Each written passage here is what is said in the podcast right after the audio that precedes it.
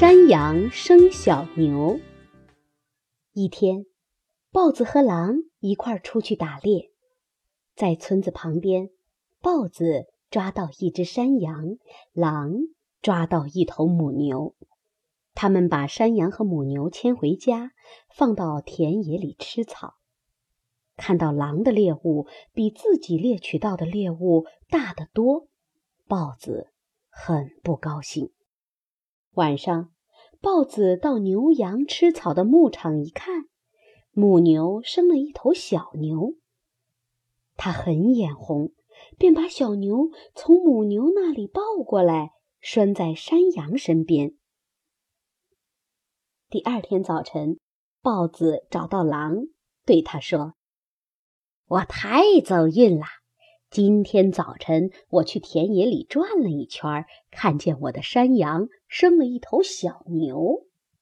你说的不对，狼反驳说：“山羊只能生小山羊。”我们现在就走，我指给你看，你就相信了。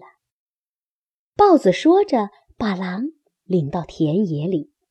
现在你相信我说的话了吧？只有母牛才会生小牛，这头小牛是我的。狼认定这个事实。你不是亲眼看见小牛跟我的山羊在一起吗？怎么还要跟我强辩？我看见了，狼说。不过这不说明什么问题，就是小牛跟大象在一起，小牛还是我的。他们的争论越来越激烈，最后豹子吼叫起来：“让大家来评判好了，他们肯定会说真理在我这边。”他们找到的第一个评判员是羚羊。羚羊和树林里的其他动物一样，非常怕豹子。他装出一本正经思考的样子，清了清喉咙，说：“嗯嗯嗯。”是的，在我年轻的时候，只有母牛才能生小牛。现在时代变了，世界在不断发展变化，为什么山羊不能够生小牛呢？这就是我的评判。他们又去找猎狗，猎狗也很怕豹子，他惶惶不安地说：“我认为普通的山羊是生不出小牛的，不过……”豹子的山羊也许会生小牛，我这么想。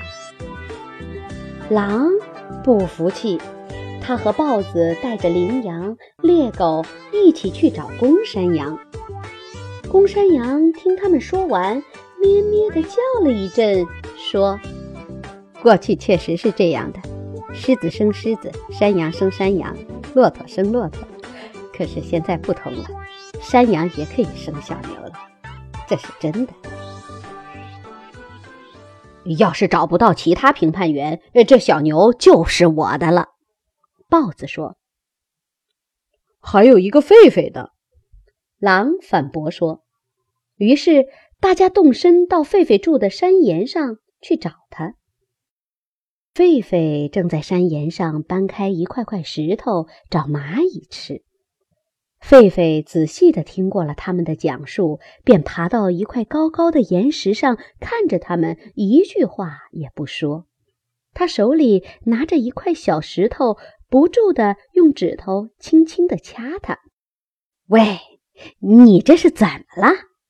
豹子忍不住叫起来：“快说呀，你的意思是什么？”等一会儿说吧。”狒狒回答道。你难道没有看见我正忙着吗？你在干什么呀？豹子问。在评判你们两个之前，我还得听一会儿音乐。狒狒说。呃，听音乐？呃，听什么音乐？大家觉得很奇怪。就是听我用这种乐器演奏的音乐。狒狒似乎很得意地说：“哈哈哈哈！” 你拿石头当乐器？